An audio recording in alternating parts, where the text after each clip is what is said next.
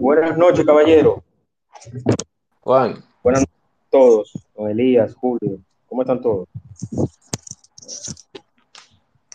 Estamos muy bien por aquí, Juan. Muy Qué bien. bueno. ¿Cómo está el clima? ¿Cómo está el clima? Porque esto aquí es la antesala del infierno. Ah, sí. Aquí eh, ahora mismo está a 22 grados, 22 grados Celsius. Wow. Eh, estos días ha, bajado más la temperatura, pero, había hecho calor. Sí. Calor para los estándares de aquí, evidentemente.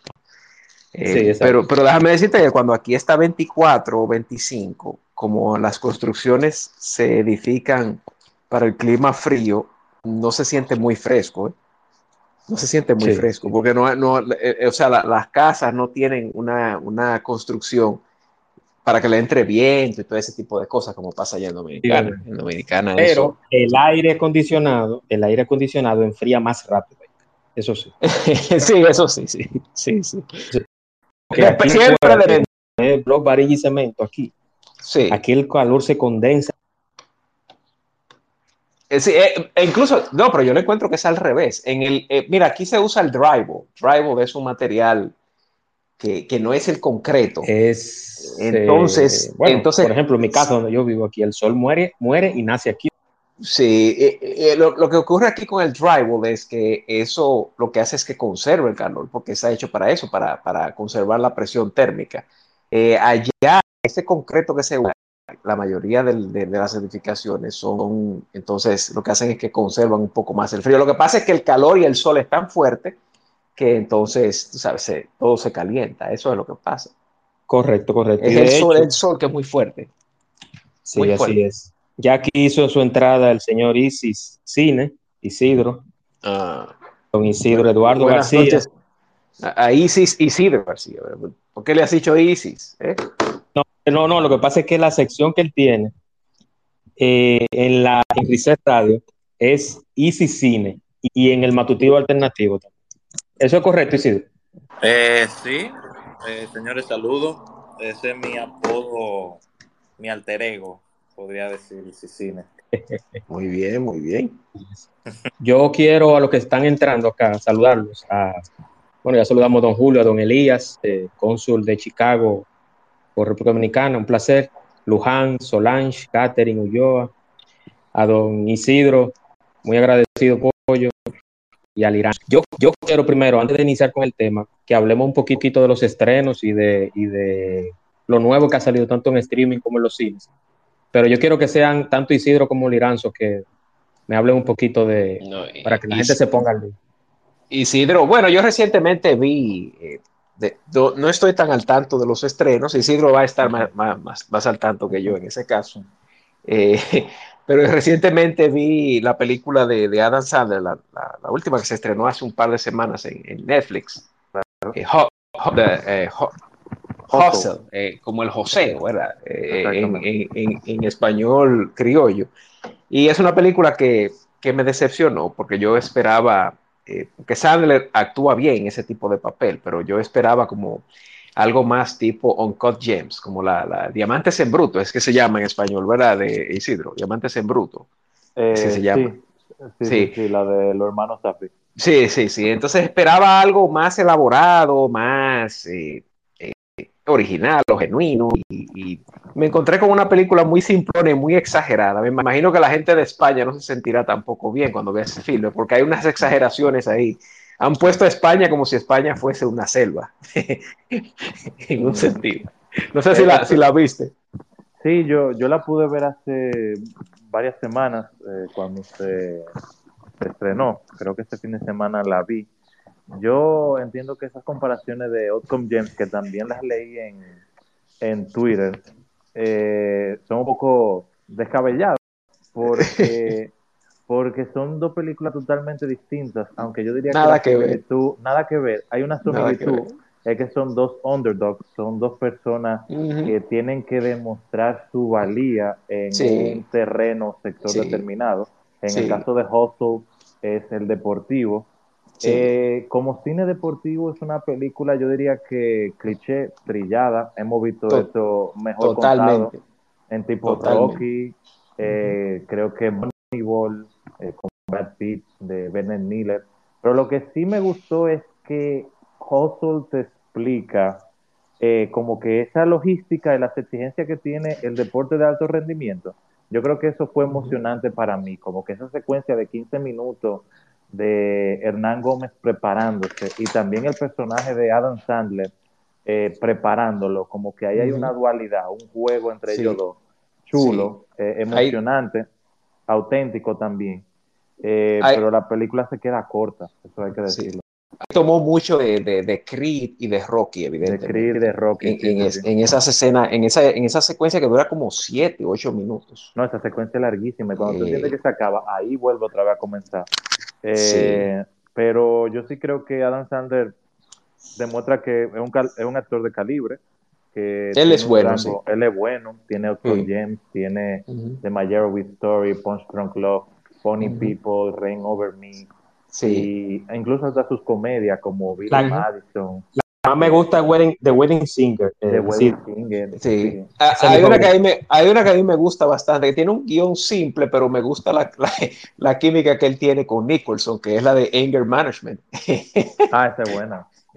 también. Y obviamente tú compartir pantalla con un monstruo de la actuación como Nicholson, eso es también un privilegio. Claro, claro. Háblanos de los estrenos, Isidro. ¿Qué, hay, qué se estrena por allá? ¿Qué se ha estrenado? Mira, por ejemplo, se ha estrenado aquí Lightyear, la nueva de Pixar, que no le ha ido muy bien en taquilla. no me mató, pero me entretuvo. Entiendo que fue una película innecesaria porque no trae nuevo sobre la mesa. La película se ha popularizado más por esa secuencia de un segundo donde dos personajes femeninos se dan un beso y, ven que, y uno ve que comparten una familia. Eh, pero ya es otro tema. También una de Amazon, de Apple, que se llama Chacha Rio Smooth, que con Dakota Johnson y es dirigida y escrita por Cooper Rice, un cineasta que en los últimos años ha tomado mucha notoriedad en el cine independiente. Y esta película de Chacha Rio Smooth ha ganado varios premios festivales de, cine independiente, que a mí me gustó, es un coming of age, pero al igual que Hustle, es también una historia que uno ha visto ya contada un millón de veces. Esa, esa confusión que tienen los jóvenes que no saben lo que quieren hacer con su vida y están en esta crisis de identidad, de madurez, adultez. Y por lo menos tú pasas el rato y Dakota Johnson y varios actores eh, están muy bien ahí. Y yo vi una señora que se estrenó en HBO Max, que no se la recomiendo a nadie, que se llama El Padre de la Novia, que es el remake del remake de la película que hizo eh, Steve Martin en los 90 y que Spencer Tracy había hecho. Es un remake de, una argentina también. También un remake del padre de la novia también. Sí. Gloria Estefan ahí, señores. Señores, pésima, pésima. Cuando uno por lo menos ve los primeros 20 minutos que te entretienen, pero luego se va al vacío y se degrana como una guanaba. No, hay una cosa, eh, Isidro, ¿tú sabes qué? Que yo película es una, una oda al exilio cubano. Yo la catalogo así. Sí, eso es verdad. Una oda al exilio cubano, o sea, el, la melancolía del exilio cubano, de lo que es una familia que progresa y que se hace profesional y que es un emprendedor en Estados Unidos, siendo inmigrante y llegando con la espalda mojada de Estados Unidos, es esa película. Pero mira, que también lo que me gustó de la película es que se retrata, aunque sea de una manera caricaturesca o muy superficial, eh, ese, esa búsqueda del americano y las virtudes que tiene la comunidad latina en Estados Unidos y cómo ha tenido que modernizarse por la tendencia progresista. Si la película hubiese eh, se hubiese centrado más como en ese aspecto cultural y, social y, de muchas tensiones generacionales, eh, hubiese sido mejor, pero yo creo que se va por una vía sumamente fácil de comedia burda, eh, comedia de escapismo, Diego Boneta, de Gloria Estefan y Andy García eh, te resultan por lo menos buenas, te hacen pasar el rato, pero realmente la película queda debiendo. Sí, yo pienso, yo pienso igual, yo pienso igual. Yo la vi y, y bueno, perdí, perdí casi dos horas de mi tiempo un fin de semana, pero nada, hay que ver. Tú sabes también otra que me gustaría comentar brevemente y es que es en Netflix, se llama La cabeza de araña, Spiderhead, protagonizada por Chris Hemsworth y Miles Teller. Miles Taylor que está teniendo un año impresionante porque eh, ha estrenado The Offer, la miniserie de Paramount Plus que trata sobre la filmación del Padrino, que a mí me gustó mucho. Eh, estrenó Top Gun, que el fin de semana pasado sobrepasó la recaudación de mil millones de dólares y es la película más exitosa de este año. Eso también a mí me encantó. A mí me encantó. Para mí sigue, es una de las mejores películas de este año, Top Gun. Y que es un hito para la carrera de Tom Cruise, una de las últimas grandes estrellas del cine, genuina. Quizás quizás la última que queda. Sí. Como, como, como, gran estrella, eh, eh, como entendíamos que eran las estrellas de cine. Quizás sea la última ya, que, que llene. Sí. Sí, totalmente de acuerdo. Y, y, que está dirigida por Joseph Kaczynski, que es el director de Top Gun. Y aquí en Spiderhead eh, vuelve a trabajar con Mike Steller.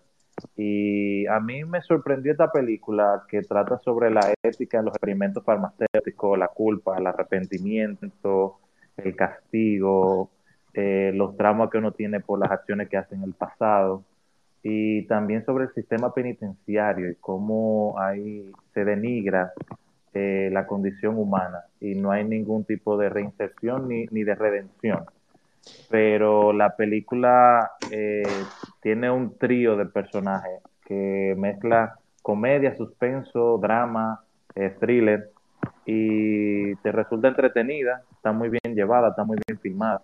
Y me sorprendió la actuación de Hemsworth. ¿Sabes aunque, que, la, aunque la película no está bien valorada, porque he visto que no, no tiene buen puntaje, eh, yo la recomiendo. Sabes que eh, ese, ese, cineasta, Kosinski, él es muy, muy bueno visualmente, en lo audiovisual.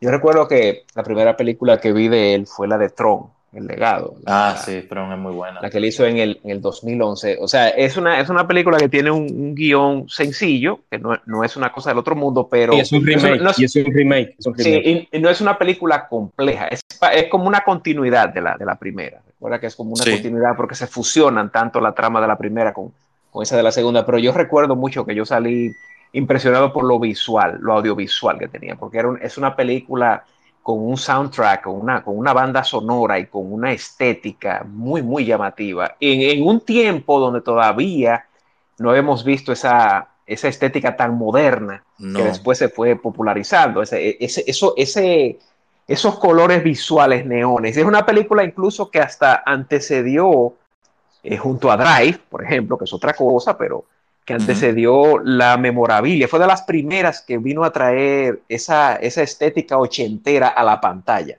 pero sí. ya con, con, con, con, la, con la tecnología de ahora. O sea, antes de que surgiera toda esa nostalgia de los 80, del pop de los 80, esa película. Exacto.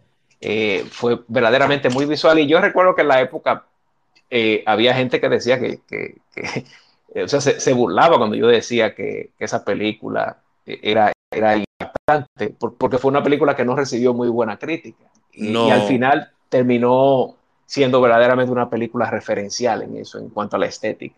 Claro, en cuanto a la estética, yo creo que también ese uso de avance en los efectos visuales, efectos visuales en el sentido tradicional, porque la película no viene ni siquiera a revolucionarlo, pero sí se nota como un avance y como un trabajo mucho más riguroso y mucho más trabajado y eso a nivel visual y el, el espectador lo percibe muy bien. Eso no es buenísima, que yo creo que estuvo a cargo de Daft Punk, de, ok, de Daft Punk. Daft Punk lo, sí. lo, estaba confundiendo con The Chemical Brothers, pero no, era, era no, Daft, Daft, Punk. Punk. Sí. Ese Daft Punk, muy buena. Sí, y también eh, Kaczynski ha hecho película Oblivion, la de Tom Cruise, que es como de ciencia ficción. Visualmente una película también eh, muy buena, con muy buen uso de los efectos eh, visuales. Y con Top Gun Maverick yo creo que él se supera porque él recupera esencia de la acción clásica muy bien llevada con las tendencias visuales y del IMAX y de la cinematografía contemporánea. Uh -huh. Y yo creo que él ante todo es un cineasta de mucho rigor, eh, consciente incluso de técnica tan sencilla como la edición, señores, porque en Top, en Top Gun Maverick uno realmente se siente en el asiento del copiloto. Y eso también se debe a un trabajo muy cuidado de la edición, porque eso es percibir la imagen, percibirte en la acción. Cuando películas de Marvel que se sienten caóticas, que tú no sabes ni siquiera qué está pasando, o como las de Transformer, vienen en Top Gun, te recuperan algo clásico, pero que se siente sumamente nuevo. Sí, lo que pasa es que él es un cineasta que tiene, que tiene personalidad. Entonces, o sea, él quiere dejar un sello, quiere hacer un trabajo, porque ocurre que la mayoría de los, de los directores que, que firman para películas de Marvel sabemos que no son cineastas que quieren dejar un sello. O sea, que son por eh, encargo. exactamente. Entonces, en este caso no es así. Así es, así es. Yo, yo por lo menos de, de, Top Gun Maverick puedo decir que el del, del papel femenino tuvo más preponderancia ahora que en la versión de los 80. No sé si, si, si, si Isidro y Liranzo tienen... Eh, que creo que en tu crítica, Isidro, creo que en tu crítica lo resaltas. O sea, que la mujer no es solamente la pareja, la, eterna enamorada de, de, Maverick, sino que tiene un, tiene un papel importante. Mm, mira, yo creo que, eh, que es cierto, aquí no hay una simple instrumentalización del género, eh, no es simplemente un elemento que sirve de propósito para el personaje masculino.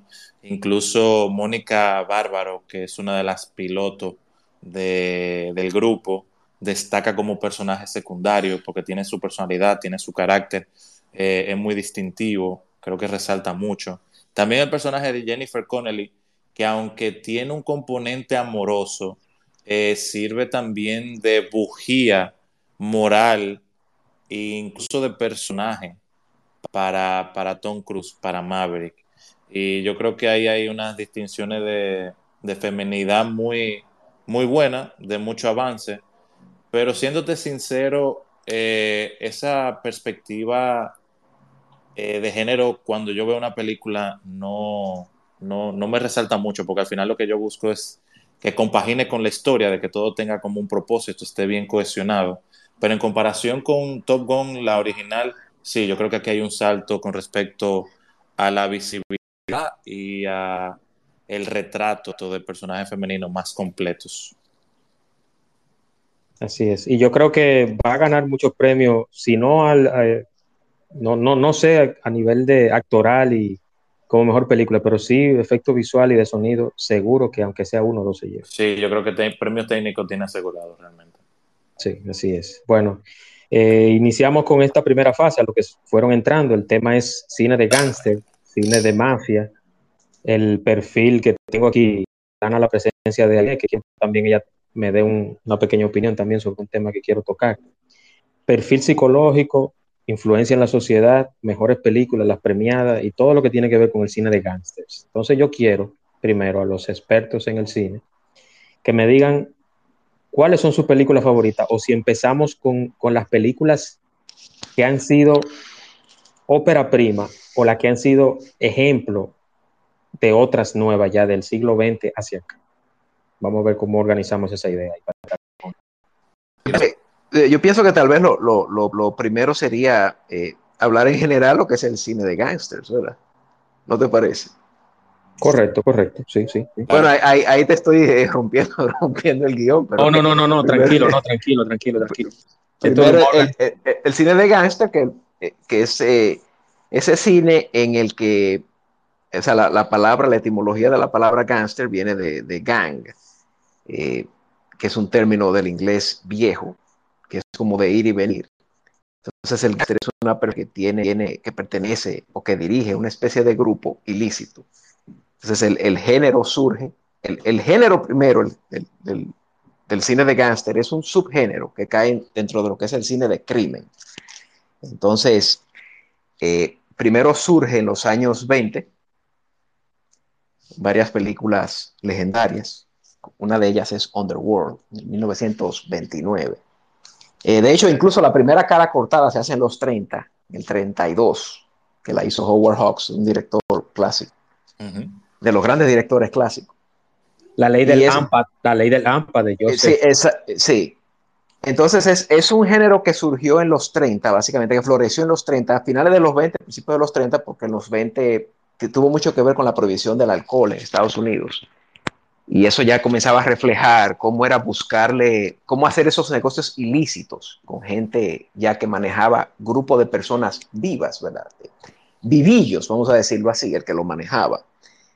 Y es una película que refleja esa época de los años 20, sobre todo. Eh, luego el género se, se fusiona con, con, el cine negro, con el film noir, como se llama el film noir, y el cine de, hasta de cierta manera, del atraco, o sea, del heist movie, film noir, y hasta con el suspenso, porque el film noir tenía también elementos del suspenso.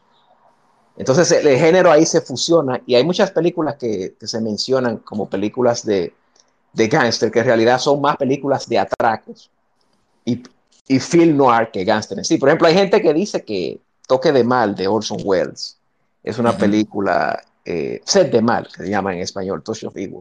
Es una película de, de gángster, en realidad no. Tiene gángsters, pero es una película que cae dentro del cine negro.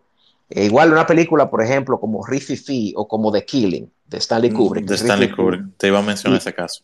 Y Riffy Fee de, ahora se me ha olvidado el, nombre del director, que es un director que salió de Hollywood, que estaba en la lista negra. Son dos películas que, que son películas de heist, o sea, películas de atracos, no son películas, y usualmente hay gente que la pone en listados de películas de gángster porque tiene gángster, ¿verdad? Me gustaría también, Liranzo, ah, me gustaría también aportar que se mezclan con el gángster porque en cierto sentido tocan temas de crimen organizado, como el gángster o la mafia o los grupos o esa colectividad dedicada a hacer cosas ilícitas. Por eso se, se amontonan con el género de gangster. Por ejemplo, el de Un From de, con Marlon Brandon. Y eh, realmente no una película 100% de gangster, pero sí que trata de un grupo de unos gremialistas, unos sindicalistas que tienen un crimen muy, un crimen organizado muy estructurado Sí. Y, por eso, y también Rififi, The Killing, eh, por eso se mezclan. Jules Dassin es el director de Rififi. Sí. Rififi, Jules Dassin. de hecho, en Italia le hicieron un Rufufu con Alberto Sordi. Rufufu en los años 60. Bueno, en fin, eh, lo que sí es como comentas, es porque hay, porque está ese hecho de que hay alguien que maneja y que tiene relaciones, redes en el crimen organizado, pero es un crimen que es ilícito, que hace un negocio que no está, que no, que no pasa por, por el radar de lo legal, en, este caso en Estados Unidos básicamente, y en Europa también. Eh, luego es en los años 70 ya que, que, el género vuelve a surgir como género más puro, digamos, que es como la, obra que todo el mundo conoce, que es el, el Padrino. Ahí surge otra vez el cine de, de gángster y ya no desaparece más de la, de la esfera pública. Eh, de, hecho, en, la, en, la en, el siglo XXI, los años 2007, 2008, vimos un resurgir otra vez de lo que es la, la, el cine de, de gángster, incluso hasta en series de televisión. Porque una, una, serie, por ejemplo, famosísima como Breaking Bad, se puede catalogar como como gángster, aunque tiene otros elementos, evidentemente. Los Sopranos, que la vimos era antes, en 99, comenzó en el 99, es una serie también que, que es de gángster, y toda esa camada de series que vinieron, una que le gusta mucho a Juan, como el cartel de los sapos, es que te gusta, Juan. no, y, el, Señor de los Cielos. No, yo, soy, yo te voy a decir algo, yo te voy a decir algo, que, que precisamente por eso, no, precisamente por eso yo quería hacer una pregunta más adelante sobre las series mafia o de, o de, narcos latinas a la doctora, porque yo me considero, y lo, pueden decir, no importa, yo sí. fanático, fanático, del cartel de los sapos y de Aurelio Casilla, el señor de los También, yo soy También me gustaría mencionar eh, brevemente, para aportar un poco de contexto, cuando se estaba preparando la filmación del Padrino, Paramount. Tenía mucho miedo con el género gángster porque hacía unos años había estrenado The Brotherhood de Marty Reed, protagonizada por Kirk Douglas, y que estaba ambientada en Sicilia, Nueva York, y era como una lucha familiar en el crimen organizado. La película fracaso en taquilla y en crítica, y se entendía ya que ese género estaba de por sí muerto. Pero que hacía unos años, y ahí también está esa, esa discusión que teníamos recién, Bonnie and Clyde viene y se hace un éxito y una película de culto. Mucha gente dice que es una película de gángster, pero es por el tema de actos ilícitos cometidos por un grupo de personas. Pero no, no creo que ahí esté involucrada 100% la mafia, ni, ni el gángster. No, no, Son, son, esta pareja que comienza a hacer crímenes, a asaltar bancos y así los dos enamorados uno con el otro de Arthur Penn, esa película, una película revolucionaria en el sistema de Hollywood, pero es una película muy violenta y con elementos, incluso tiene hasta el jump cut, o sea, tiene, elementos de la nueva ola francesa, que estaba en, los 60. es una película que tiene incluso un final fatal que, era, que en, su momento era muy crudo para, para Hollywood. Y, por ejemplo, eh, donde aquí Warren Beatty hace de un personaje que se te da a entender que tiene disfunción eréctil y eso tiene un impacto incluso en la forma en que se comporta como hombre y que él no se percibe dentro de su complejo como un hombre realizado. Entonces la película fue rompiendo como con muchos con muchas preconcepciones en personajes clásicos y en ese arquetipo de personajes y te presenta antihéroes totalmente falibles. Sí, en el 67 y con Faye Dunaway que, de, que vino a ser después un ícono completamente. Eh, hay una película que, le hizo un tributo, hay una película que le hace un tributo a esa misma Bonnie and Clyde, que es una película del 94 de culto de Oliver Stone, que es naturaleza.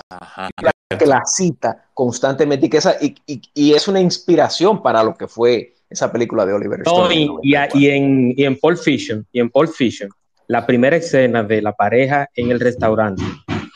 Sí, es precisamente. Sí, correcto.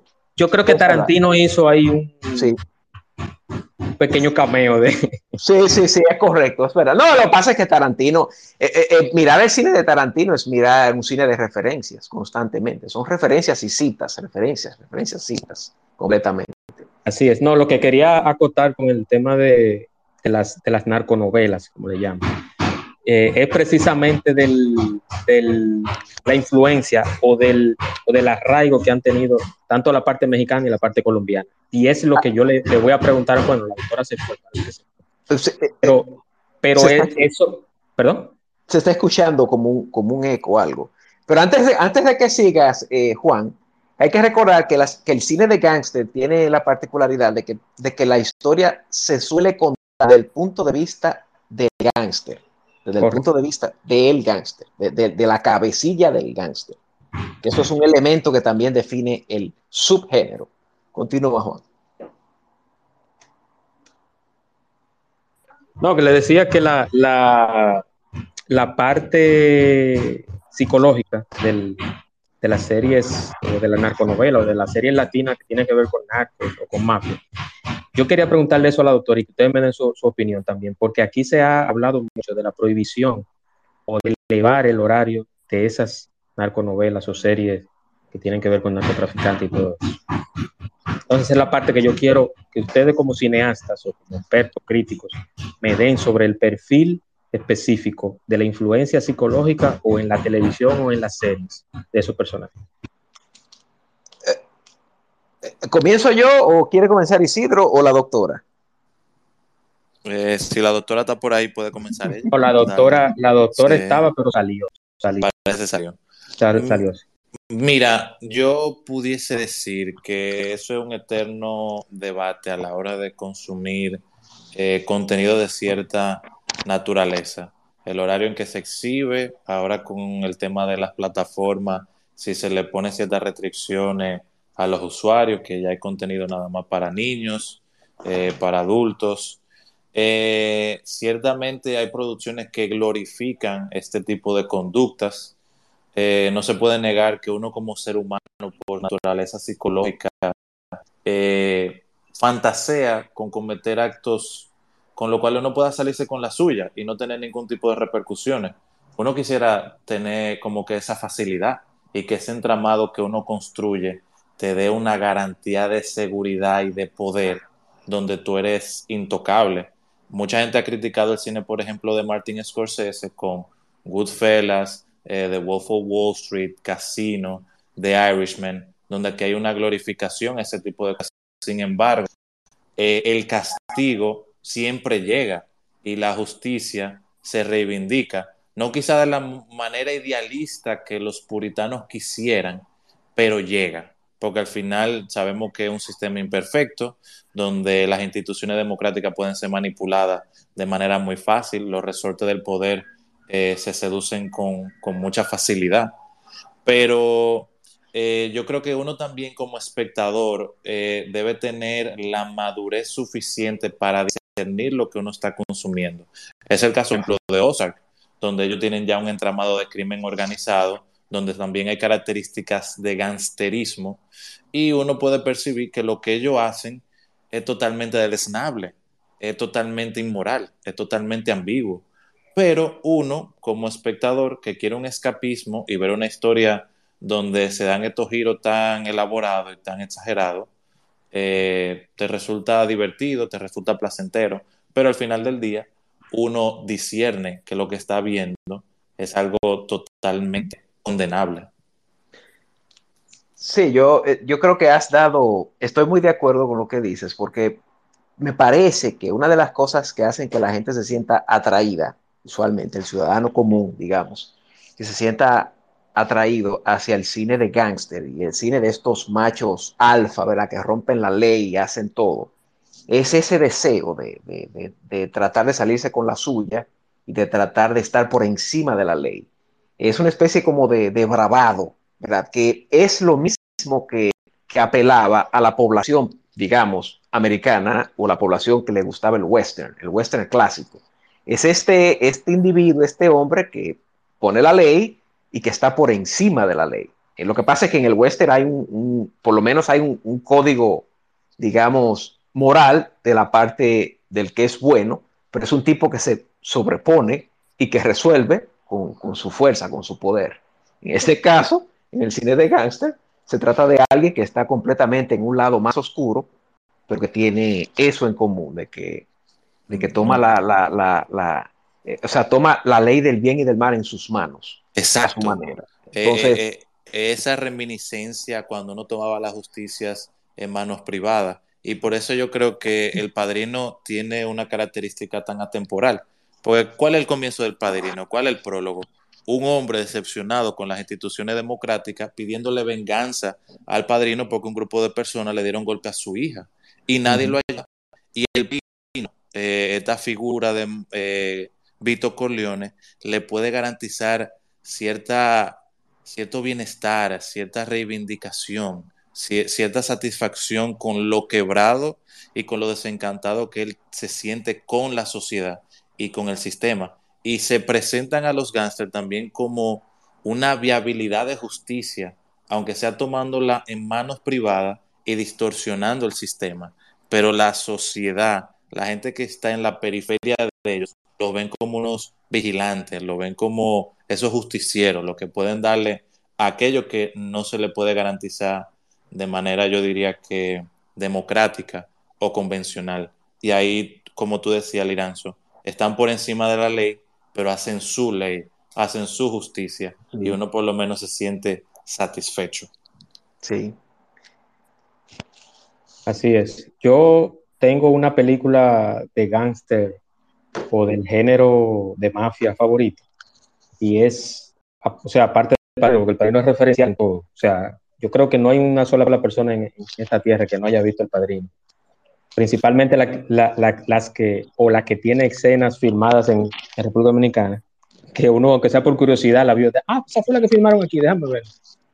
Pero yo tengo una que es mi favorita y es American Gangster. Liranzo hizo un hilo hace, hace unos días de, sobre esa película. A mí en lo particular me gustó mucho el papel de Morgan Freeman, de, perdón, de Denzel Washington. Sí. Y yo creo que fue un, fue un excelente papel, de verdad que sí.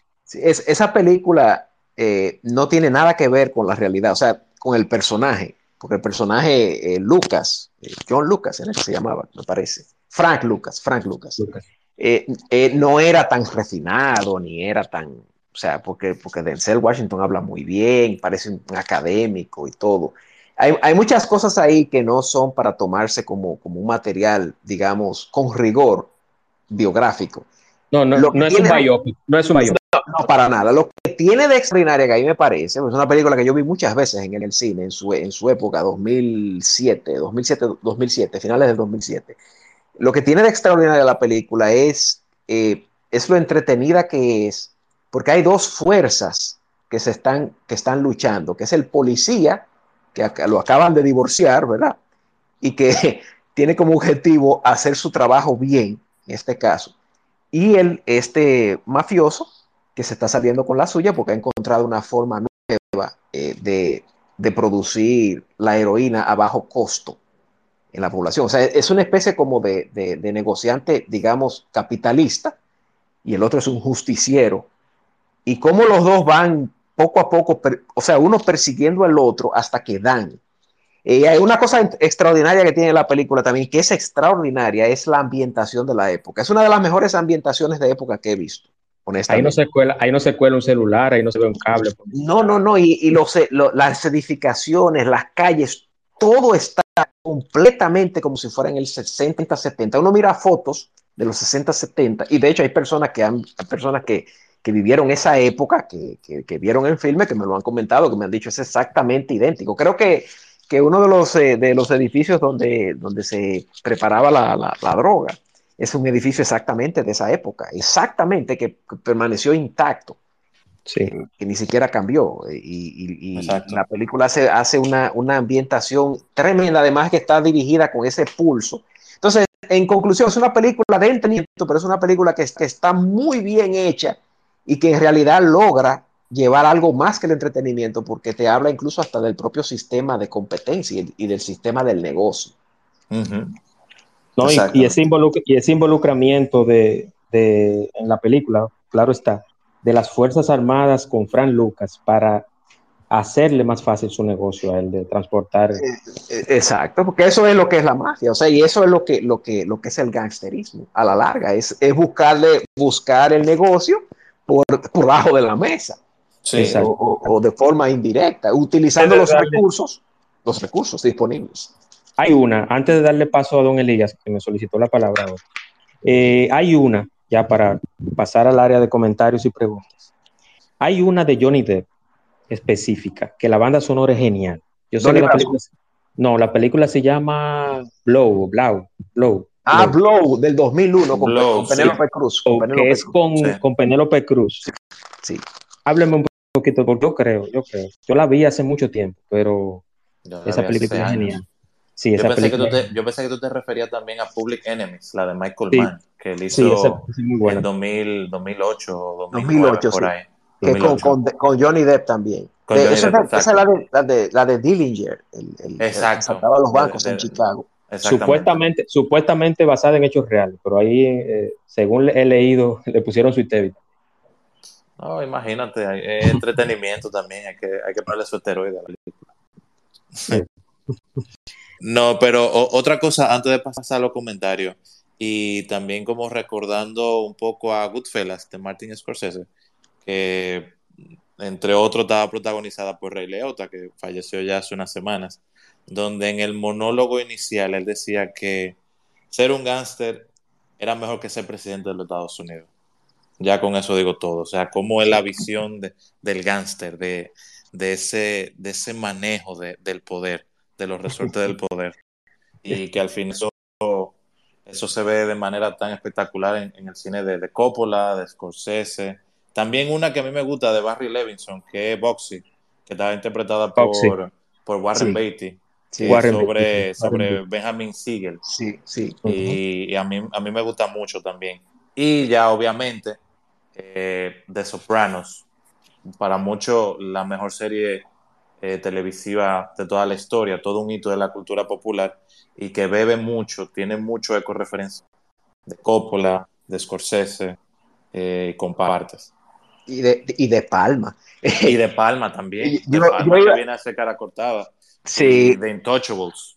Sí, yo iba, yo iba a, mencionar, cuando tú mencionabas eso de eh, eh, ese, el, el, arranque de cómo Rey Liotta cita y dice que ser gángster es mejor que ser el presidente de los Estados Unidos, o sea, con el poder y la potestad que tiene de hacer lo que quiera, ¿verdad? Eh, en ese sentido, una de las películas más icónicas, ¿verdad? que todo el mundo, casi todo el mundo conoce aquí, que es La cara cortada del año 81, es 81-82, que es la de Brian De Palma con, con Michelle Pfeiffer. Michelle Pfeiffer. Y Michelle Pfeiffer. nueva, de paquete, nueva de paquete. Sí, estaba de cajita completamente. Eso sí que estaba alando muchas cosas en la, película, en la película, no, no ella personalmente, eh, que hicieron un tremendo personaje de ella eh, en lo visual. en esa película, ¿qué dice eh, el personaje de, Tony Montana? Él siempre, él siempre, él dice que él es el rey del mundo. I'm the king of the world. O sea, él, es el tipo que está en la suma, eh, en la cima del mundo. Y a eso se conecta con la, tradición del cine del gángster, de la psicología del gángster. O sea, ese, ese macho alfa bravado por encima de la ley, más allá del, bien y del mal, y que puede escribirlo, escribir las leyes él con su poder. Y con una debilidad eh, notable por la familia. Eh, sí, con, lo que él le llama familia, pero, incluso se destruye. Porque, pues, recuerda que esa película es un, es, está inspirada y es básicamente un remake en la, esencia de, en la de Howard Hawks de los años 30, del, 30, del 32, que esa, es, es ese, ese vicio de poder desenfrenado, cómo, cómo te va eh, eh, destruyendo, cómo tú te destruyes por, dentro del mismo poder desenfrenado. Mi película favorita de, del género, aunque no caiga tanto en, en, ese género, como entretenimiento, American Gangster, soy un, un, un fan muy, muy fan. De Scott, mi hermano. Sí, de, American Gangster, pero, pero para mí la película en cuanto a, escritura, mi película favorita de, de, Gangster, si puede caer en el género, porque es dudable, pero digamos que sí, que cae porque el director es un director que se identifica con el género y es una película que también tiene elementos del género, es Casino. Casino, contrario a, mucha gente, para mí es mi película favorita de... Esa escena del bate del béisbol. Y lo es, te digo por qué, porque para más allá de, del concepto del cine de gángster, del tipo que ya lo que he explicado, lo que hemos explicado, del, que tiene ese gran poder y ese bravado, va más allá porque toca un aspecto sociológico distinto. Y es que en la película tienes el personaje de Robert De Niro, y ese personaje de Robert De Niro no busca otra cosa que deshacerse de lo que era sucio, que era la mafia, sucio, y tratar de pertenecer a la buena sociedad, pero a la buena sociedad correcta. Él quiere, ser, quiere familia hasta ejemplar, cosa que fracasa evidentemente con esa esposa que tiene y con ese...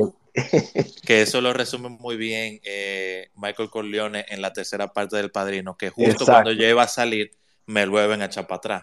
Al final, y que eso pasa también en The Sopranos y pasa en Breaking Bad. Cuando tú estás dentro de ese círculo, tú no sales. Igual no Pero me encantó en, en cómo, lo, como lo maneja Scorsese, la mano de Scorsese en Casino, porque no se ve, no se ve exaltado, porque las películas de Scorsese tienen ese, ese, esa exaltación de lo que es el mafioso.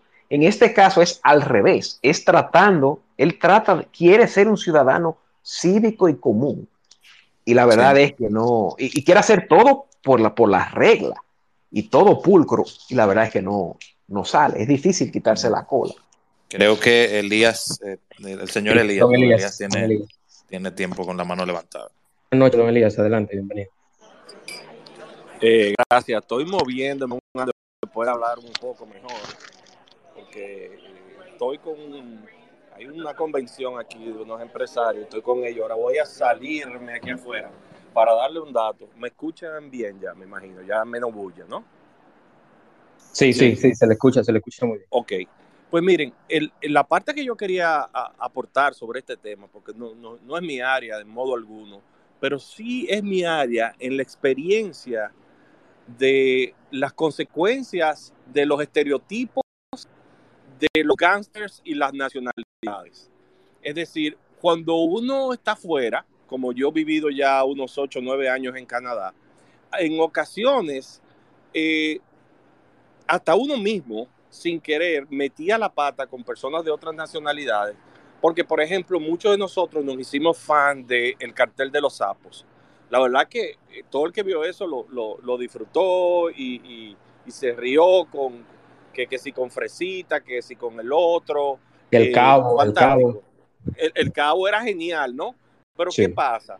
Que todo, e, toda esa trama, eh, hasta cierto punto, revelaba una cultura de, Colombia, que es una cultura que para nosotros resultaba graciosa, pero que para ellos, los colombianos, fue muy dolorosa. Como alguien me explicaba una vez, me decía, es que el que no es colombiano cree que eso era muy gracioso y lo que no saben es que Pablo Escobar llegó a poner una bomba en un centro comercial donde murieron personas y nosotros vivimos momentos de tensión, momentos de temor, momentos de miedo como ciudadanos de Colombia cuando eso sucedía. Y ahora y un avión comercial y un avión comercial voló. Correcto. Entonces, y uno lo ve en el cine ahora y dice, wow, pero mira, era malísimo, qué tigre, cuántos millones hizo, era el dueño de esto. No, es ser un criminal. Entonces el cine, el cine te transforma esa imagen, tú la absorbes como algo normal y, y también hay gente que absorbe eso como una radiografía de ese país y no lo es así. Y eso es una cosa que ellos ah, lo han sufrido mucho, el estereotipo de que tú dices colombiano, narcotraficante. No, ¿entiendes? Y te lo digo porque yo como migrante, en ocasiones, alguien saltaba con un chiste malo en Canadá, yo agarraba y decía, cambié mi carro, y de una vez me decían, hey, trajiste un par de kilos, ¿no, verdad? Digo, no, mucho cuidado.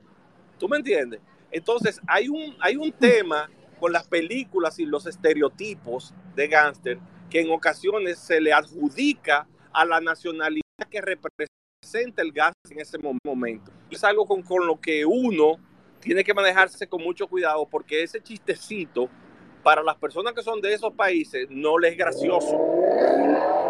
¿Entiendes? Entonces, ese era básicamente mi aporte. Ahorita alguien habló de que de forma individual tú sabes que eso es eh, eh, el Ganter es un personaje que está haciendo un papel, que eso es una película, pero les puedo decir que en la psiquis, así en términos generales, mucha gente te quiere asociar luego con eso, porque ve eh, normalmente que los traficantes son de aquí, que los, lo, lo, qué sé yo, que las personas, los travestis son de tal sitio, la mayoría, que esto, lo otro. Hay que tener mucho cuidado con, el, con el mensaje y con los estereotipos de inclusive, y inclusive, inclusive don Elías Isidro y Granzo, el, el, actor que hizo el papel, de, el papel de Pablo Escobar en la serie, Andrés Parra, ese señor dice que jamás personifica a Pablo Escobar, que en su vida, porque él se involucró tanto y lo hizo tan bien, que en su cabeza aún están las voces de cuando él escuchaba la grabación de Pablo Escobar para hacer su interpretación.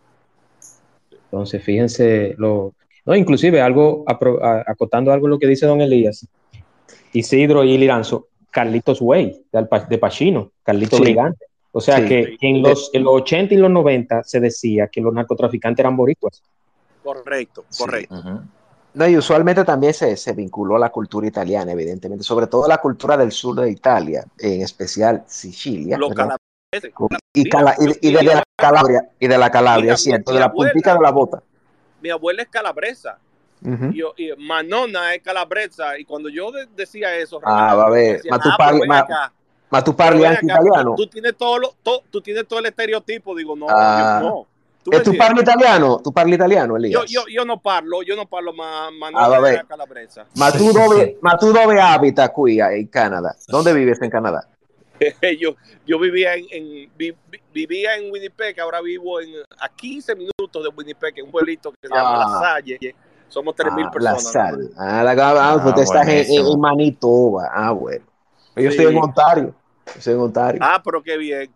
Miren, señores, yo les mando un abrazo, siempre me encanta participar y ahora me tengo que ir a atender a estos empresarios. Un abrazo a todos. Gracias, don Elías. Gracias, un abrazo, don Elías. Gracias por ese aporte.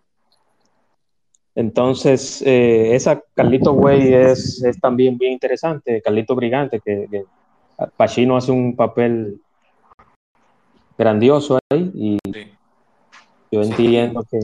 Y, eso que menciona don Elías es, muy cierto, o sea, el, el, cuidado en, en, el retrato, porque incluso como tú mencionabas, Liranzo, el padrino tuvo eh, mucha atención a la hora de filmarse con la comunidad italoamericana, porque entendían que iba a ser otro retrato distorsionado de la cultura y de la comunidad italiana emigrante.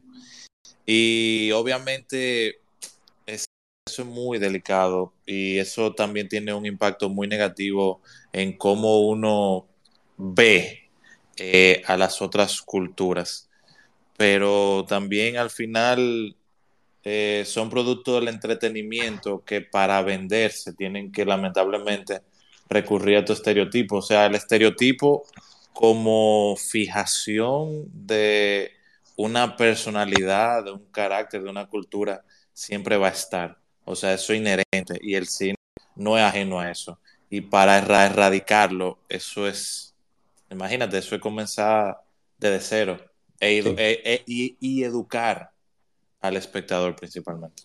Sí, es. Hay, un, hay un actor, eh, Pedro Pascal, que yo creo, bueno, Isidro y Liranzo, que, que ya son, son más expertos en el área, pueden decirme, pero yo creo que su, su carrera arrancó más o se hizo más popular eh, a raíz de Narcos, la serie de Netflix. Tan, tan, tan famoso que ahora va a ser la, la adaptación de, de Lazo Boss, eh, el Mandalorian, en, Mandalorian. En, el, universo de serie de Star Wars. Star Wars. Y y también actuó recientemente con Nicolas Cage en The Verbal Wave of Massive Talent. O sea que el, tipo está bateando. Está bateando, está bateando. Y, eh, y, mucha gente lo identifica como, como. Hay personas que me han dicho, mira, el mexicano, pero él es chileno. Él es chileno. él es chileno americano. Si no recuerdo, Isidro Liranzo. No sé si me podrán. Eh, sí, él, él, es chileno. Él es chileno. Incluso él yo vi que él subió una serie de publicaciones cuando ganó Gabriel Boric. O sea, que él también está muy activo con, con Chile. ¿Me escuchas, eh, Juan? Sí, sí, sí, te escucho. Sí, sí, porque tuve un problema, no estaba escuchando. Ah, no, no, tranquilo, tranquilo. Entonces, ¿alguien más tiene alguna pregunta o comentario del tema? ¿No? ¿Sí? Bueno, parece que lo entendieron todo, no entendieron nada, pero... Tan tímido. Tan tímido, tan tímido, sí. Eh, Isidro, yo no sé qué tan, qué tanto me puedes hablar un poquito del, cine latino de gángster, cuál tú consideras que es la película de, mafia o de gángster latina que tú hayas visto, que tú entiendas que es, está entre las mejores. Dame también una de un, algún director no anglosajón y de un anglosajón. Mira, de cine de gángster a nivel latinoamericano no tengo tantas referencias, pero si te puedo hablar, hablar de crimen organizado y de una actitud criminal, la que me llega a la cabeza es eh, Nueve Reinas, la de Ricardo Darín. Eh, muy buena, que ahí se ve también esa cultura criminal que hay en, en Buenos Aires. Obviamente con el tema que nosotros estábamos hablando de, de, de las características de gángster, no entra del todo, pero sí como una película de crimen.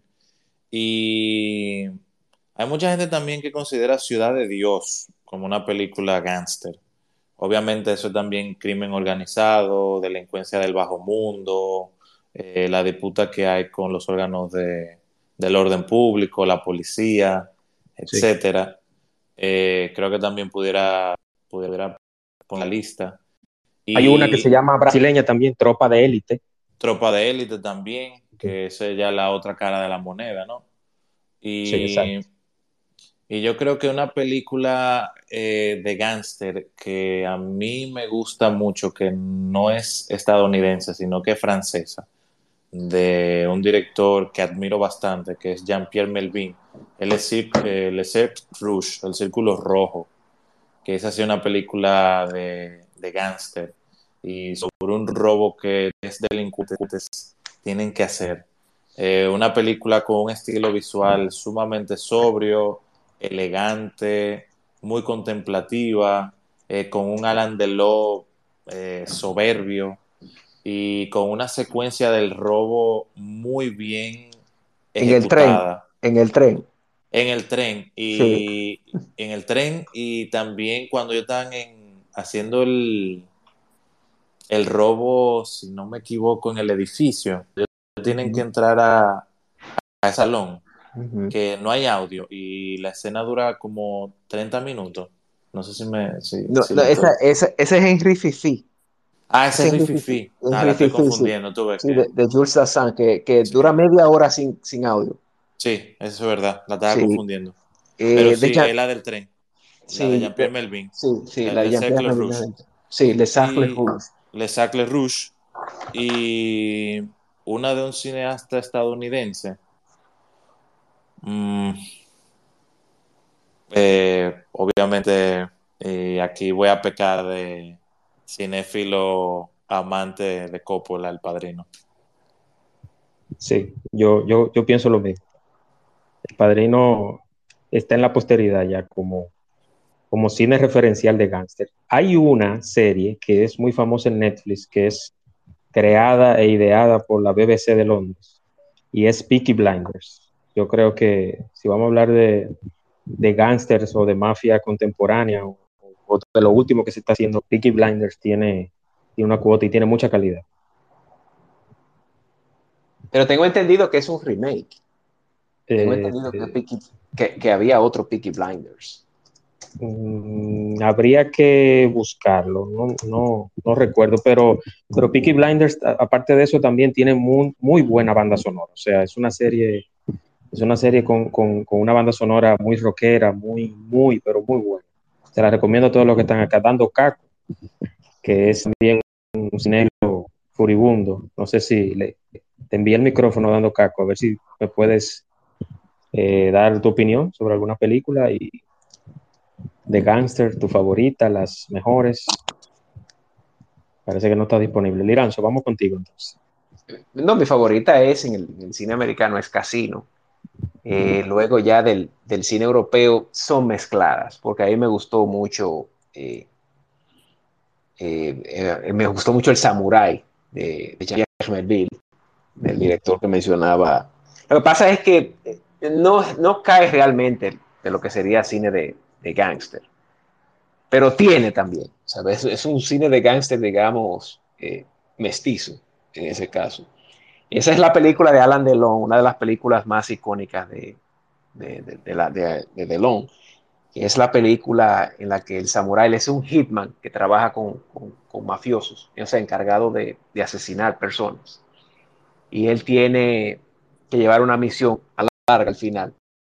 Y todo su conflicto él lo vive de una manera eh, muy estoica digamos, ese, porque Delon se caracterizaba por ser un actor bastante flemático. Hay una película que a mí me gusta bastante, tal vez yo la pondría como mi favorita, ya más de gangsters, y es japonesa. Es una película que se llama Fireworks, Hanabi. Es una película japonesa del año 97 de Takeshi Kitano. Ahí entran los Yakuza. Ahí sí, que es los Yakuza, exactamente. Entonces es una película que combina mucho eh, lo que es la poesía visual, entonces el término este de la, de la trascendencia del mono no aguare, o sea, eh, esa filosofía, filosofía japonesa de, de, aquí, el ahora y, la, y, la, y el, el, tiempo que trasciende, o sea, que, las cosas que trascienden en el tiempo. y, la importancia, y hay otra cosa, Liranzo, la importancia de la lealtad en las mafias japonesas. Que hay, eh, que eso fue lo que, lo que trabajó la película del samurái, de, porque es un código, de una especie de código de samurái en la película de Jean-Pierre Melville. Pero en esta película de, de Anabi eh, hay, eh, hay, una, hay contemplación, pero hay violencia, una violencia también extrema, en ocasiones explosiva, y hay poesía. Es una película que tiene de todo y que a mí me impresionó en la, la época que la vi. Es del año 97 esa película, se llama Hanabi, de, de Takeshi Kitano. Actualmente estoy viendo una serie de televisión que que lidia sobre el tema de las Yakuza. Y es una serie que está, eh, se llama Tokyo Vice, eh, como si fuera Miami Vice, pero Tokyo Vice. Michael Mann también. Sí, que está detrás Michael Mann eh, como productor. Y es, es una serie que, que, trabaja muy bien describiendo mucho la cultura japonesa. No, no es una serie mm. muy, muy entretenida, o sea, donde pasan cosas como no sale, no sale Don Johnson ni Philip Michael No, no, no, no, no. No, no, no, nada que ver. No, no, no. Eh, no es una serie que, que, va concatenando grandes hechos uno tras otro, no, sino que es una serie que se enfoca mucho en las observaciones de la cultura japonesa. Eh, yo diría que esa, que Hanabi, El Samurai y Casino serían las películas que yo escogería como. Bueno, y hay una película tan icónica como Cara Cortada, eh, que, es un deleite verla, o sea, de, de manera como, como ícono. Eh, yo también, si, si nos vamos con, con, ese tema del samurai, hay una de la, la, ópera prima de Michael Mann, Thief, Ladrón, la de Jimmy Kahn. Ah, sí, sí. Eh, eh, esa es con, James Kahn. James, Kahn. Sí, también crimen organizado, bajo nunca mundo. Le he visto, yo nunca la he visto completa y sí. la película. Siempre que le empiezo a pasar. me encanta. Me encanta. Pero siempre, tiene ese, ese, lado neo-noir, ese lado, porque Michael Mann trabajaba mucho con... con eh, a mí de, de, de Mann, la película que más me gusta y la que también hay algo de mafia, como, como siempre, casi en su cine, es la película Hit del año 95. Eh, pero eh, tú sabes que en sí, y, por eso me gusta tanto el, el cine de Mann, porque Mann es un buen contrabandista, o sea, él sabe referenciar a la gente que él admira. Y en Thief yo veo un elemento, por ejemplo, del mismo Jean-Pierre Melvin, De, de, de, ese, de ese juego del neo-noir, de, de jugar con las reglas convencionales de un género en específico. Y, por ejemplo, esa secuencia del robo, que ahí me di cuenta de, de la confusión, que él rememora también tanto a Jean-Pierre Melvin como a Rififi en, en Thief. Eh, por eso me, me, gusta tanto. Y yo pudiera también incluirla como película de crimen organizado. Y si no la han visto, eh, un, trozo de película. Sí, 82, 82, gracias. Thief del año 82, eh, James sí. 82. Hay una, hay una que es que eh, ¿cómo se llama este señor? Este señor, este muchachito, eh, jovencito. Eh, uh. No, eh... ¿Tú, sabes, ¿Tú, sabes, cuál yo incluiría también ahí, Irán? Soy Juan, y perdón que te interrumpa, Juan. Eh, Once Upon a Time in America de Sergio Leone. Sí, sí, sí, es muy buena película. Óyeme, infiltrados, infiltrados también de DiCaprio. De, de, de Que hay que recordar que es un, que es un remake. Que es remake de la película. Sí.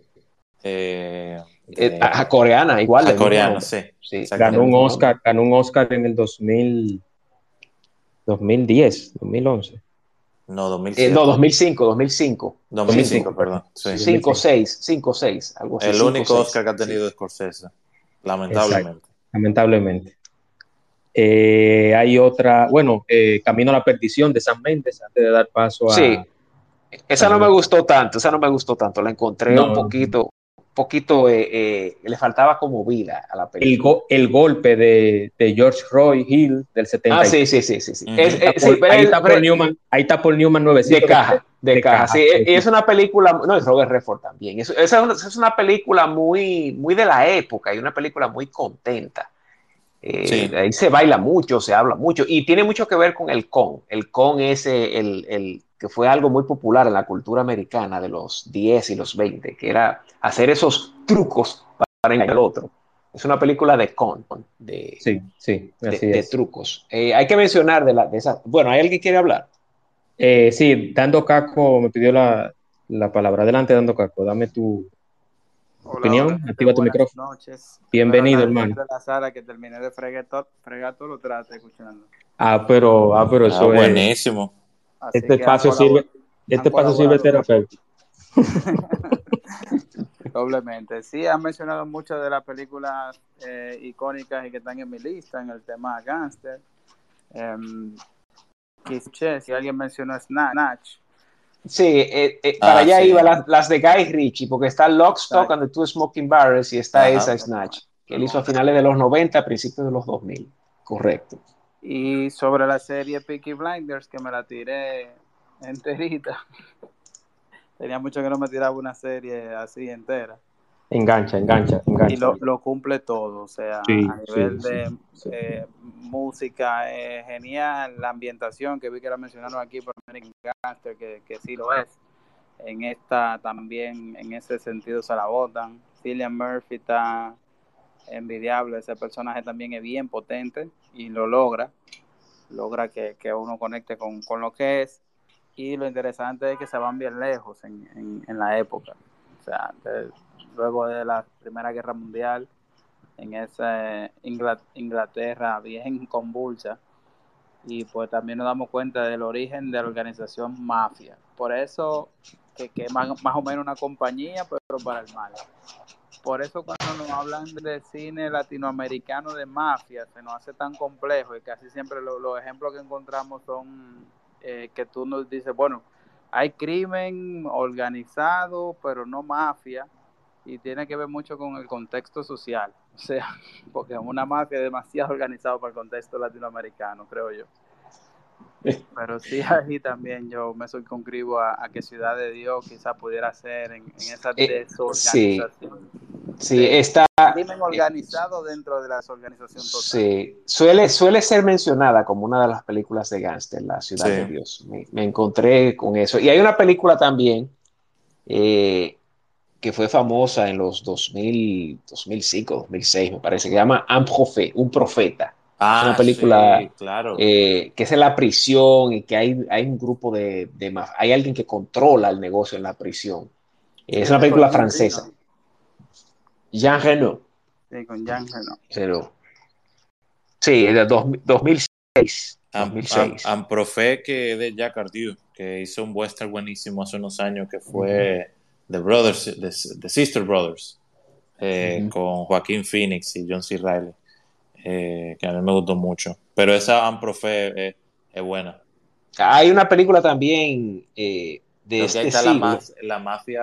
Eh, eh esa es la mafia. la mafia no, Corsa, yo creo que. sí, de Córcega. De, exacto. Sí, de, de, la gente de Napoleón, sí. De Exactamente. Bonaparte, sí, de Córcega. Sí.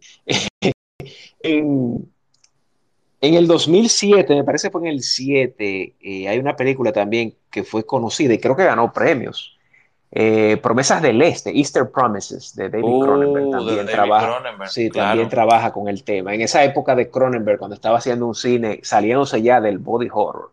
Del body eh, horror. Sí, también, uno pudiera incluir a History of Violence, que también de Sí, también, porque esas dos como que van de la mano. Van muy de la mano. Sí, eh, sí, sí. Con Viggo Mortensen como papel protagónico. Ambas.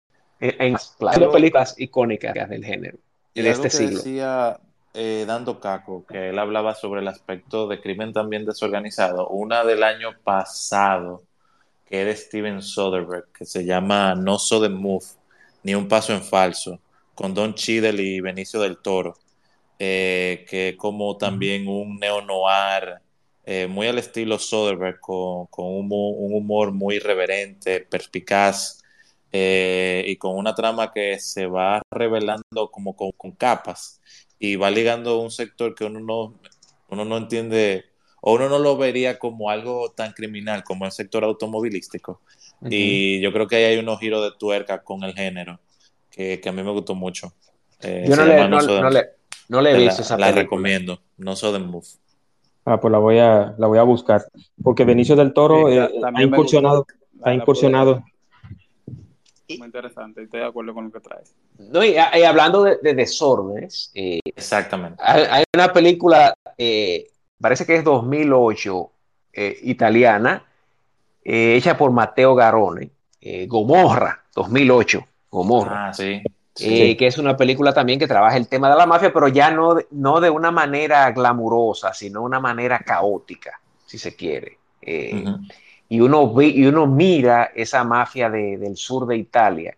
Que es, muy gráfica, es, muy gráfica. y, que parece un país completamente, totalmente latinoamericano, esa parte de, de, Italia. Sí, sí, y, y, la película eh, demenuza ciertas cosas cotidianas de la, de la mafia en Italia, en el sur de Italia. Hay una, película, hay una película de John Huston, eh, dando Caco, Isidro y, y Liranzo, que se llama El honor de los Prisi que es, se basa mucho en la presencia femenina, eh, más allá de lo, de lo, que es una fe fatal. Está Kathleen, Turner, Angelica Houston y Jack Nicholson. Esa no la he visto. Esa película, ¿tú sabes dónde, dónde vi Torsos ella? En Raintel. Se me está cayendo la cédula, pero sí, no importa. En los 90. En, los 90. En Raintel en los 90 daban cine bueno un día de la semana como martes o miércoles, entonces los viernes daban cine de terror. ahí fue que vi, ahí vi El Amanecer de los Muertos, ahí vi Los Muertos Vivientes, vi varias de Jason. Entonces, en, e, en, esa semana, en esa semana dieron esa película. Tú sabes también, sabes que me gustaría también eh, mencionar brevemente, como que a veces el cine de gangster sirve para hacer sátira y parodia por ejemplo, en el caso de Analyze This y Analyze That, de Harold Ramis con Robert De Niro. Ah, sí, sí, sí. 96. Crystal. Exacto. Y luego Robert De Niro hace otra que es de Family con Luke Benson. Eh, Besson, de, Luke Besson. De Luke Besson. Exacto. Creo que 2012, 2013. Y ahí vemos cómo ellos eh, hacen una parodia, obviamente, del gángster como figura masculina de estructura del crimen organizado y que el padrino, eh, digo, de Sopranos, en cierta forma, entre la dinámica entre el papel de, de Brasco y de Gandolfini, eh, psicólogo, psiquiatra, paciente, eh, se va viendo como esa, cómo van desmenuzando esa característica del género gangsteril. Y me gusta cómo se desdobla. Y lo que hay en la mente retorcida de, un mafioso. Exactamente. Hay, hay dos películas clásicas de los 70 eh, que tienen, que no, no son de, una más que, una más que la otra es más de gángster, que pero son icónicas y son películas que el que le interesa puede revisar, son películas, son clásicos. Una de ellas es eh, The French Connection, que es de, William, de, William, Friedkin del año 71, antes de que ese director hiciera El Exorcista. El Exorcista, correcto. La, película antes, es una película que se caracteriza por una, una un realismo, ese realismo de los 70. 70. 70, 70 71, trae, la nueva ola francesa, el cine estadounidense. Sí, sí, sí. ese, ese, cinema verité. Sí, ese, ese cinema verité. Entonces, ese, ese, esa, esa crudeza que tiene y, la, y, las calles, lo sucia que se ven esas calles de, de, de, Nueva York. Y hay una escena que yo recuerdo que, que es una persecución en auto, ah, que después, después, que es una, una de las grandes del, de los 70, del cine en general. y la otra que quiero mencionar es Chinatown, de Roman Polanski, pero que ya esa es más, un noir, pero tiene elementos también de, del Con, con, unos nuevecitos de paquete llamado Nicholson. No, pero ya Nicholson era, era... No, ya Nicholson venía de Easy Rider. Sí, no, ya, también. ya era se, se, jovencito, pero veterano. No, veterano, sí, ya, ya tenía. Eso andaba con, con, Roger Corman con una cámara en el año 59, 59, 60. Exactamente. Quiero mencionar también Ángeles con caras sucias, del director de Casablanca, señor, que trata, el, tema, trata el tema de la, de la delincuencia juvenil, pero estilo mafia, o sea, de, una, de un adulto que, que tiene un grupo de jovencitos y de jovencitas para delinquir. esa película exacto. esa película de los 30, 38. 38, sí, sí. Antes de Casablanca, antes de Casablanca. Ese es el director, sí. sí. E, e, ese es Michael Cortis. Michael, Cortis. Y, está Humphrey Bogart, Pat O'Brien, eh, James Canney, eh, eh, bastante jóvenes, por cierto. Sí. Esta también es, es Tú sabes también cuál yo quisiera traer a colación. me imagino que tú la, la, habrán visto, Juan y, y Liranzo, que es de Michael Roscan que es del 2014, que es The Drop, eh, que está protagonizada por Jay Gandolfini en su último papel, eh, también por Tom Hardy, Naomi Rampes, Matías. Sí, yo sé cuál es. Sí, eh, que tiene que ver con la mafia, no, no recuerdo ahora si era en Nueva York o en Boston. Creo que era en Boston la película. y a mí me gustó mucho, porque es un drama muy... es una película de gangster sobria y crepuscular, principalmente. Sí, yo, yo vi esa película, la vi en el... Esa fue una de las primeras, la primera película que yo vi, me parece que fue esa, en, en el cine de allá, de, ¿cómo se llama? El, de la capital, el, el, grande, el que trae los estrenos. el, eh, de Bellavista. Eh, no, no, el, otro, el, de Fine Arts, en el de Fine, ah, Arts. de Fine Arts. Sí. Creo que esa fue la primera película que vi en Fine Arts. Y después vi al chef allá también, cada de John Favreau. De John ah, Favreau. Eh, John Favreau, el, el, sí, sí, sí. Sí, pero yo la vi esa película así, la que dices. Señores, es verdad que es buena. Señores, la, la, una de, las de las buenas películas de Brad Pitt, tengo que decir una de las buenas películas, porque la he hecho Killing Them Softly. Killing Me Softly. Sí, sí del 2002. De, de, Andrew Dominic. Buenísima también. Que a, Andrew Dominic se le va la mano un poco con el comentario sociopolítico, pero es una buena película de Gans. Metió, metió la cultura eh, eh política. Y, eh, Gandolfini hace un, excelente papel. ahí. Igual, lo que a mí me encanta de esa última fase de Gandolfini es como si él tuviera una premonición de que estaba haciendo sus últimos papeles, porque eran como versiones distorsionadas eh, de su papel icónico en The Sopranos y eran personajes sumamente crepusculares. En la última fase, totalmente arrepentido, totalmente adolorido y quebrado por toda la vaina que ellos habían hecho. Eso es correcto, eso es correcto. Y se ve un Brad Pitt en esta, que se la recomiendo a todos aquí que la vean, Killing Softly, así como la canción del 2012. Eh, se ve un Brad Pitt totalmente, un papel totalmente agresivo, un tipo frío, calculador, esa escena con la escopeta. Eh, eh, yo entiendo que es, uno de los mejores papeles de Brad Pitt. Sí. Él, es un buen actor, él, puede ser un buen actor siempre. Cuando, cuando, él, cuando él está en el papel que le va. Sí, puede serlo. Sí. sobre todo ahora con la nueva con Bad Bunny. ¿Cómo se piensa con Bad Bunny ahora? el tren bala, el tren bala. Ah, sí, ya, ya sé cuál es. Imagínense ustedes. Imagínense sí, sí, ya. Había los anuncios en, el, en el playoff de la NBA la estaban anunciando. Imagínense ustedes, con, Bad Bunny, con todo el respeto que me merece, señor. Pero Tú sabes también cuál otra, otra película eh, que estoy recatando aquí en Letterboxd eh, y que a mí me gustó y la vi reciente en Netflix. Layer Cake, la de Matthew Bond con, con Daniel Craig. Sí, pre-James Bond. Pre-James Bond. Pre-James Bond, exacto. 2002, 2003, sí. antes de que él hiciera Mimic, Layer Cake y se fuera con Casino Royale. Sí, tiene un, final fatal, por cierto. También. Sí, para no contárselo, pero sí, tiene un final fatal. No, pero que, señores, eh, el, género gangsteril o del crimen organizado, para darle mayor espectro, nos regala obra buenísima. Sí, no, y, no podemos dejar de lado a los hermanos Cohen, con Muerte entre las ah, flores, del 90. Miller's Crossing. Miller's Crossing. Blood Simple también. Blood Simple. Que tiene, eh, que, tiene un momento donde hay una canción de Johnny Ventura, si no me equivoco. Sí, sí, eh, sí. Bien, bien sutil. Sí, sí, sí, sí. Se oye, se oye, se oye, se oye como a lo lejos. Sí, que yo no sé si, si Don Johnny, me imagino que se enteró que, claro, le pagaron su, sus derechos, pero queda ahí grabado en la, Sí, eso está. Eso es correcto. Esa es una muy buena película de los Coen. Sí, sí. Eh, los violentos años 20 de Raúl Walsh del 39, que se ve mucho eh, el tráfico de alcohol, la ley seca, todo el tema de cómo ellos planificaban todo ese tema. Está Humphrey Bogart de nuevo. Humphrey Bogart, yo diría que es el Galdolfini de, de los años 20 y 30. Sí, lo, que pasa es que después se hizo un icono ya de lo que era el film noir, porque el film noir absorbió el gángster, el cine de gángster.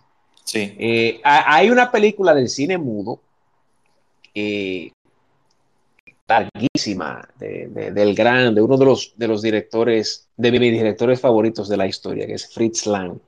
Se llama El Doctor Mabuse. Mm, Doctor Mabuse es, está considerada como uno de los precursores del, del, gangsterismo, del género, por algunas cosas del arquetipo del gángster. Es del año 24, me parece 25, Doctor Mabuse de, Fritz Lang, cine mudo. Y haciendo quizá una, un, un salto abismal en el tiempo, Liranzo. Una que yo vi reciente y que estoy chequeando aquí en mi bitácora del Airbox, de Outfit, que es de este año, de 2022 de Graham Moore y que está protagonizada por Mark Lyons, está Johnny Flynn, eh, Dylan O'Brien, Simon Rosenville y que es una película que se desarrolla en una noche eh, donde un grupo de mafiosos comete un crimen y todos están como que gravitando en el atelier de, de una persona que se dedica a confeccionar trajes para los mafiosos. Y la trama que se va desarrollando con una esencia muy teatral, que se desarrolla en una noche donde hay mucho diálogo.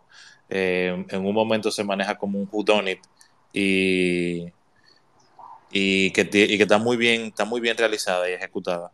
Eh, me gustó mucho. Y es también como que un throwback a esa película de gangster. También la. La voy a buscar. ¿En qué plataforma, en qué plataforma tú la, Mira, yo la pude ver, yo la vi a través de Amazon. Ah, Amazon, ok.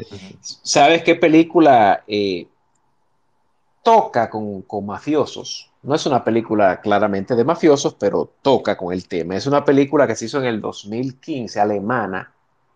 Eh, la película se llama Victoria. Es una película que no tiene corte. Es una película larga entera. No sé si la has visto. Es una película muy buena.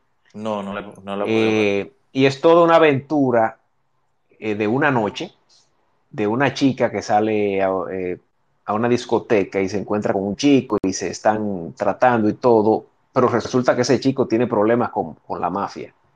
Entonces, es una aventura y la película está rodada sin cortes y es la noche entera eh, de ella con, el muchacho y, los problemas que van a encontrar. Eh, es una película, yo voy a hacer un hilo de esa película, Juan, se llama Victoria. Es una película muy buena, muy entretenida. Es una película alemana y fue una película incluso que, ganó premios y que fue reconocida en el 2015. Una película del 2015. Tiene una actriz, de hecho, una actriz española eh, que tiene cierto, cierto nombre. Ahora, Laia Costa. Laia Costa se llama ella, Laia Costa. Laia Costa. Y, y es un filme muy bueno que me parece resaltable de los últimos años. 2015. Hay un, una película también que quiero, bueno, ya la hablamos, las dos de, de cara cortada. Brian De Palma, luego de cara cortada, creo que no hizo, sí, no volvió a hacer cine de, de gangsters más. Me parece que la última fue cara cortada, ¿me equivoco? No, recuerda, eh, más adelante, ya en los 90, hizo Carlitos Way. Sí, Carlitos Way, sí, sí, Carlitos Brigante de Palma. Es de, de Palma, sí, sí, tienes razón. Sí, porque eh, él, se, él, él, después estuvo haciendo mucho, eh, esas mezclas que él hace de, de Hitchcock con, con Yalo y ese tipo de cosas, con, el cine Yalo italiano. Ese cine, ese tipo de cine eh, y macabro que él hace. Pero él volvió en el 95 con Carlitos Way. Que, que, aunque no es, no es el tema de este espacio, pero Palma incursionó en, en, el, en, el, horror, en el terror, los 70. Sí, sí, sí, sí. Él es el de Kerry, de hecho, él es el de Kerry. Kerry, Kerry que, que, mucha gente no lo sabe, pero en esa película sale jovencito, nuevo de paquete también, John Travolta. Sí, está nuevecito. Y John Travolta está en otra película de él, me parece que Blow, sí, Blow es de él, que es de la, del año 82. Eh, blow, es de blowout, Sí, blowout, blowout, porque blow es la otra, la del 2001 de, de, de con Johnny Depp. Sí, es blowout, es, es de y, él. Y no, y no confundir con la de con la de Antonioni, que es blowout. No, blow, no, blowout. No, de hecho, de hecho, él se inspiró en ese cine de sí, Antonioni porque, para esa película. Porque, porque Brian De Palma es un contrabandista de primera categoría. Sí, sí, sí. Antonioni. Sí, y ese clásico. Y él no, no tiene miedo de decirlo. No, y no, y Darío Argento también. Sí, o sea, también. Y, y, Mario Baba, o sea, lo que él le coge a Mario Baba, de esos espejos sí. y esos velos y esas cosas así. Claro. Eh, lo es. Déjame, voy a mandar la película, Juan, ahora. Sí, sí, sí. La y, y, y sería bueno que nuestro amigo Ed la suba para, para uno sí, mirarla, para verla. Sí, sí, sí. sí. Mañana te escribo para, para verla. Eh, no sé si tienen alguna otra pregunta, comentario. Pero alguien, ese público está tímido, pero que. Está tímido, se, se, se, fueron. Se arroja. ¿Y qué, ¿qué tal si escogemos uno al azar? ¿Eh? Bueno, vamos. Si escogemos vamos, a alguien al azar. Vamos, mira, yo me voy a permitir escoger a Esperanza, que por cierto, voy a aprovechar la semana que viene un espacio con ella para hablar, hablar específicamente sobre el autismo. Un espacio muy interesante. Sí. El autismo en República Dominicana, la ley 0513, con Esperanza. Vamos a ver si está disponible para que ella. Ah, bueno, sí. Adelante, Esperanza.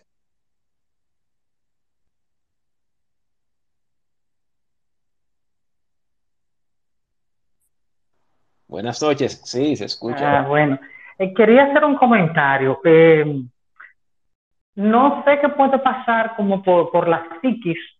Eh, no sé si será que cuando hay un protagónico nos inclinamos más y, y, y, como que nos enganchamos con el protagónico, puede ser, no soy psicóloga, pero pensando, ¿por qué?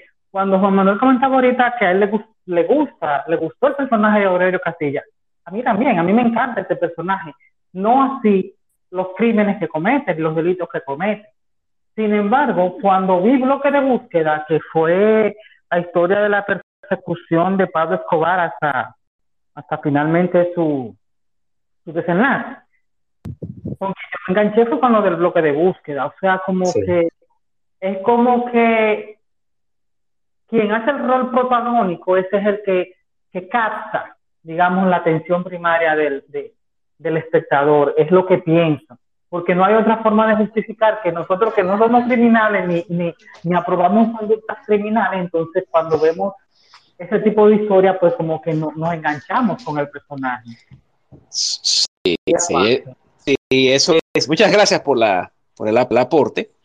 Eso mucho se ha discutido en cine y más que en el cine, anteriormente en la literatura, que eso se llama mucho el punto de vista, de cómo está narrada la, la el, producto, desde cuál punto de vista. Y tiene mucho que ver con, con la capacidad que tiene el lenguaje, en este caso el lenguaje cinematográfico, eh, lo que tiene que ver los escenarios, el, el, aspecto facial del actor, evidentemente el guion, la interacción, el control, para, para que uno se pueda sumergir en esa trama y representarse con él desde los pies, del punto de vista de él. Mucho se ha escrito sobre, sobre eso y se ha hablado sobre eso, sobre esa, eso que se llama el punto de vista. Y, y eso es lo que pasa que en el cine de gángsters, eh, se llama cine de gángster no solamente porque es un individuo que hace eh, todo lo que, todas esas eh, maniobras para salirse con la suya en su negocio ilícito y con su grupo que él va armando, sino que también se narra, la historia se narra, desde el punto de vista de él. Eh, porque mira, uno de los personajes más admirados que hay es el Tony Montana de, de, cara cortada, y ahí uno se da cuenta de lo de lo icónico que es el personaje y de lo bien hecha que está la película desde ese punto de vista, desde el punto de vista de, poder enganchar al espectador para que sienta a favor de, de Tony Montana. Eso es así. Y, también pasa con los villanos. Cuando tú le coges, cuando tú estás viendo una serie o una película y tú le tomas, como dicen, le tengo un odio a ese tipo por tan malo, eso significa que el tipo lo está haciendo. Exacto, sí. Bueno, por, o por ejemplo, yo recuerdo que hubo una revista en Estados Unidos, no, no recuerdo el año, pero fue reciente. Señores, el personaje más grandioso en la historia del cine, el número uno era Vito Corleone. Sí, sí. Sí. Entonces, eso, eso dice mucho de, la calidad interpretativa del actor. Eh, nada, señores, vamos a, a, cortarlo acá. Eh, ya ha sido magistral la, exposición y los comentarios de todos ustedes. Yo estoy muy agradecido con Isidro. Yo sé que Isidro tiene que madrugar mañana para el matutino alternativo.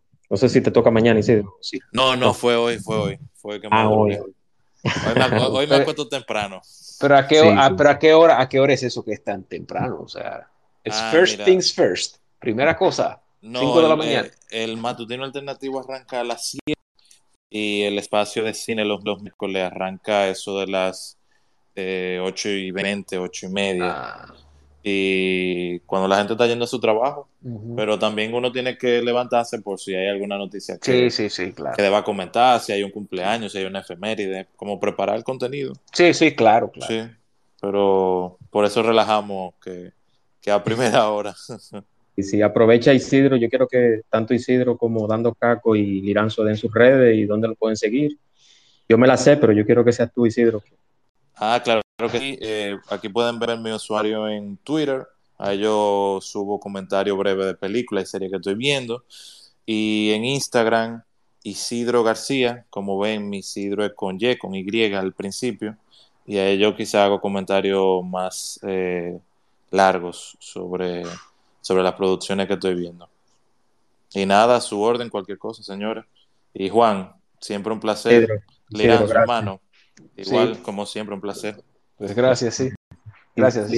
Eso no, dame tus redes y... Eh, eh, bueno, aquí está en mi, en mi cara que está ahí, en ese individuo que está ahí. Eh, simplemente me pueden seguir por ahí porque yo publico de cine por aquí mismo en Twitter.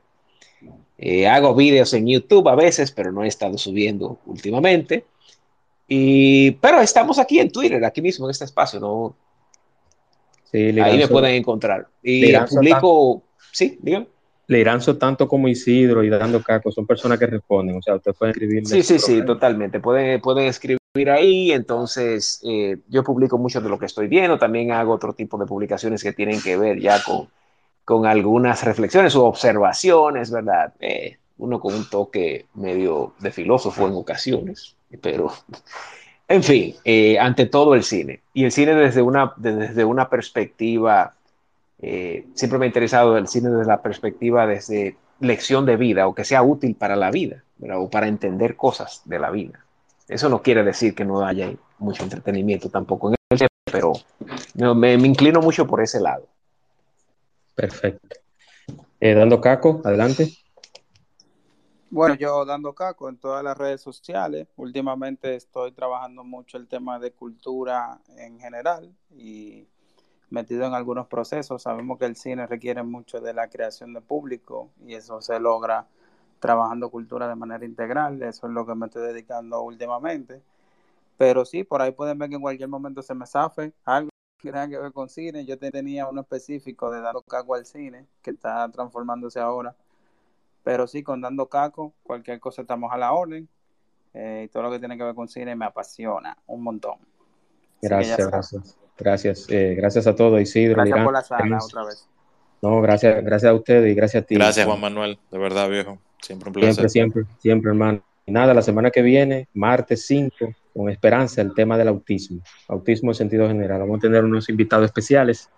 Y nada, señores, muchísimas gracias, descansen y ya ustedes saben, este espacio está los que soliciten oírlo nuevamente, yo se lo envío inmediatamente a Twitter, me pase el audio. Un abrazo y buenas noches y gracias por participar. Buenas noches. Un abrazo, señores. Hasta luego. Bye.